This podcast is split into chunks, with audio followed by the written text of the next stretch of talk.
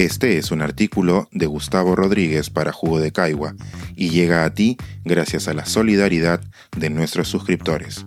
Si aún no estás suscrito, puedes hacerlo en www.jugodecaigua.pe. Sé un príncipe y come tus verduras. Sobre niños que quieren vestirse como niñas. Hace poco mi Facebook me mostró una de esas publicaciones replicables que van y vuelven como cometas del espacio digital. Concentraré aquí su masa a lo mínimo entendible. Dice así. Sin ofender las opiniones del resto, mi opinión es obvia. Si mi hijo de 5, 12, 16 años me dice que se quiere vestir de princesa, le diré que no, porque él nació niño y él es un príncipe. Ah, pero soy retrógrado autoritario, legalista, mente cerrada, no le puedo obligar a la criatura. Lo siento por ti, pero la respuesta es así. Sí puedo, así como le obligo a comer verduras, a hacer sus tareas, a cepillarse los dientes e ir al dentista. También puedo elegir qué ropa comprarle. Porque en la vida hay reglas. No se puede hacer todo lo que uno quiere, cuando quiere, como quiere, a la hora que se le antoja. Y no por eso le amo menos. Muy al contrario. Ahora, si después ya siendo adultos, bueno, ahí será otra la historia. Pero antes, no. Antes no voy a huir de mi responsabilidad de padre, madre y mi obligación de enseñarle las cosas como son. Cierro cita. Es audaz insinuarle a alguien cómo criar a sus hijos, y esto va tanto para quien escribió ese texto como para quien, como yo, quiera refutarlo. No espero que mi reacción escrita se tome como una guía para padres, pero sí me arriesgaré a analizar su argumento central porque quizá ayude a aminorar futuros sufrimientos. No dudo que quienes comparten esta cadena amen a sus hijos. Lo que me preocupa es que, en nombre del amor, equiparen la formación de un hábito con la formación de una identidad. O lo que quizás sea un juego banal con una abominación. En el primer caso, no es lo mismo hacer comer una verdura que atacar el llamado interno que un niño no puede explicarse.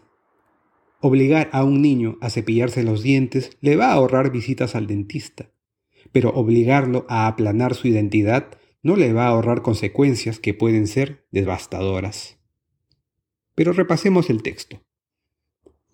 Un niño puede no querer hacer su tarea porque está cansado o porque el videojuego es más tentador. O puede no querer comer brócoli porque no le gusta. Pero si un niño varón expresa que quiere vestirse de princesa, los motivos deben ser dos. O es una curiosidad infantil natural, ¿cómo me veré vestido de astronauta? ¿Y de bombero? ¿Y de mujer? O puede ser la manifestación de un desalineamiento entre cómo se ve y cómo se siente. En ambos casos, la prohibición es problemática. En el primer caso, ¿qué mensaje le damos a un niño varón cuya curiosidad simplemente le pide averiguar qué onda con usar cartera o ponerse tacos? Por decirlo menos, le estaríamos sembrando la noción de que lo femenino es peligroso o detestable.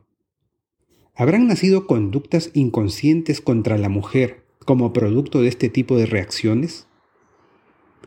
No soy psicólogo, y como dije, ser padre no me da derecho a pontificar sobre crianza. Pero algo que sí he hecho es ganarme la vida tratando de no mutilar la creatividad de quienes me rodean. ¿Tan abominable es intentar ponerse en los zapatos del sexo opuesto? Siguiendo esa línea de pensamiento, ¿qué sigue?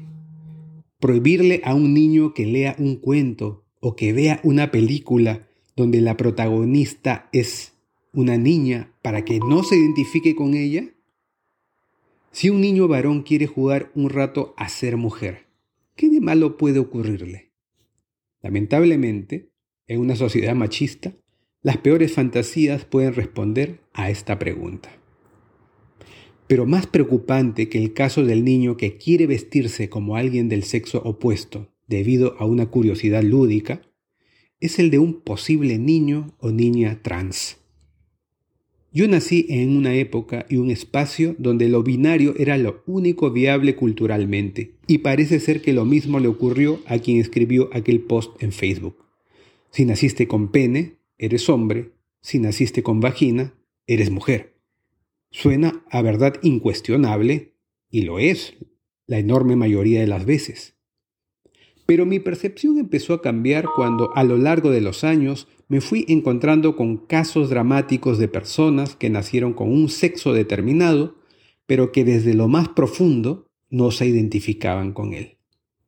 Como muestra, desde aquí les invito a escuchar este testimonio en Radio Ambulante sobre un niño de dos años, antes llamado Manuel, cuyo caso no solo conmocionó a su familia, sino que despertó una estampida de discusiones en Argentina. O este caso en Ecuador, hagan clic aquí, de jóvenes que fueron obligados a llevar inhumanos tratamientos de deshomosexualización a causa de familias que no los aceptaban según cómo se sentían. Familias que, de todas maneras, habrían difundido el post aludido.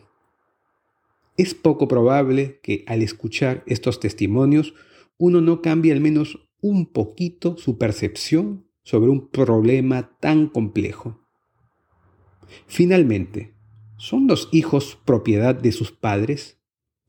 ¿Debe ser un niño una mera continuación de sus progenitores hasta su año 18, como si fuera una computadora con programación establecida?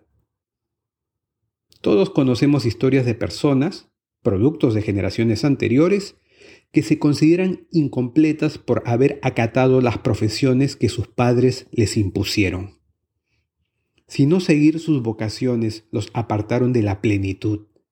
¿Cuáles serán las consecuencias de apartarse de la propia identidad?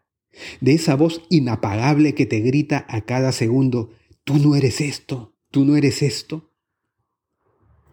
Podemos ponernos firmes con un hijo para que use a diario el cepillo de dientes, pero debemos presionarlo cuando una fuerza incontrolable le obliga a usar el cepillo con la izquierda en un mundo que normaliza lo diestro? Cuando se habla de crianza, mucho se menciona al amor. Deberíamos hablar del miedo con la misma frecuencia. Ese terror a lo que es diferente y que provoca daños irreparables. Este es un artículo de Gustavo Rodríguez para Jugo de Caigua y llega a ti gracias a la solidaridad de nuestros suscriptores. Si aún no estás suscrito, puedes hacerlo en www.jugodecaigua.pe.